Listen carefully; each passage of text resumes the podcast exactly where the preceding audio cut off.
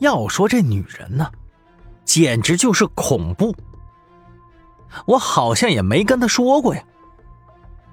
扎小玲倒也不在意，她解释说道：“我看了你那好朋友胡大宝的购票记录，显示你们要去西安。”哦，这下子我就明白了。胡大宝这人别看胆儿小，但是心细呀，早早替我买好了车票了。哎，不不，这小妮子太不像话了。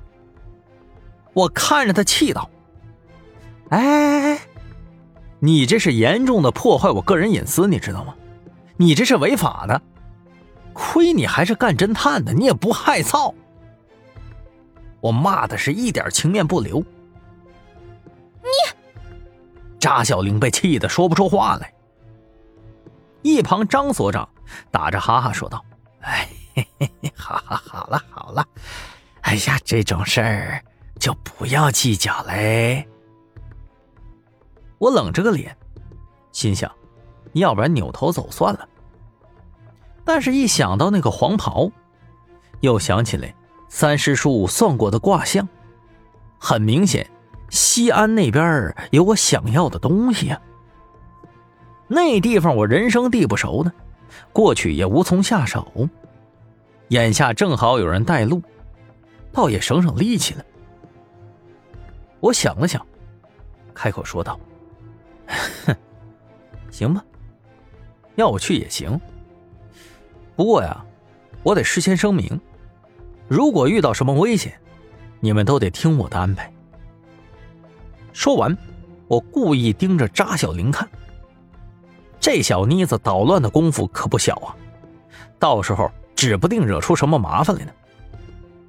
张所长笑笑点了点头，他倒是不在意。行，那你回去收拾一下东西呗，咱们下午就出发。我点了点头，然后。走出了文物所，压根儿不想理会那个扎小玲。这个女人是好奇心特别重，刨根问底的，不死不休啊！我回去以后，打电话给胡大宝，问他为什么不通知我买车票了呀？这家伙感觉一副无所谓的样子。电话那头还传来了吵架的声音，估摸着是在家里头被老头子训着呢。哎，那个十三，我就不陪你去了啊！我们老头子说让我去西南一趟，说有事安排。胡大宝说道：“啥？哎，你这小子，没你在身边，我使唤谁去？去你大爷的！老子是你奴隶啊，还使唤我？快去！这次就不陪你了，下下回再说吧。嗯嗯，着急挂了。”胡大宝说完，也不等我反应，就挂了电话。我笑了笑，哼，也不太在意。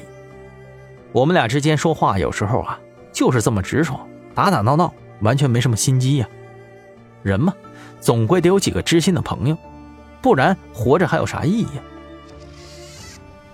我回屋里收拾几件衣服，又准备了一些黄符法器，带上二叔标志性的七星桃木剑。就出门了。我想起来那个雷三还在马老头那儿，于是过去找他，嘱咐他我这两天出门，同时呢把钥匙给他。雷三沉默了，硬生生憋出了三个字儿：“小心点儿。”切臭小子！我摸了一下他的脑袋，你在这儿好好学习，以后弄个技能傍身，对吧？能在社会有生存的技能啊，是吧？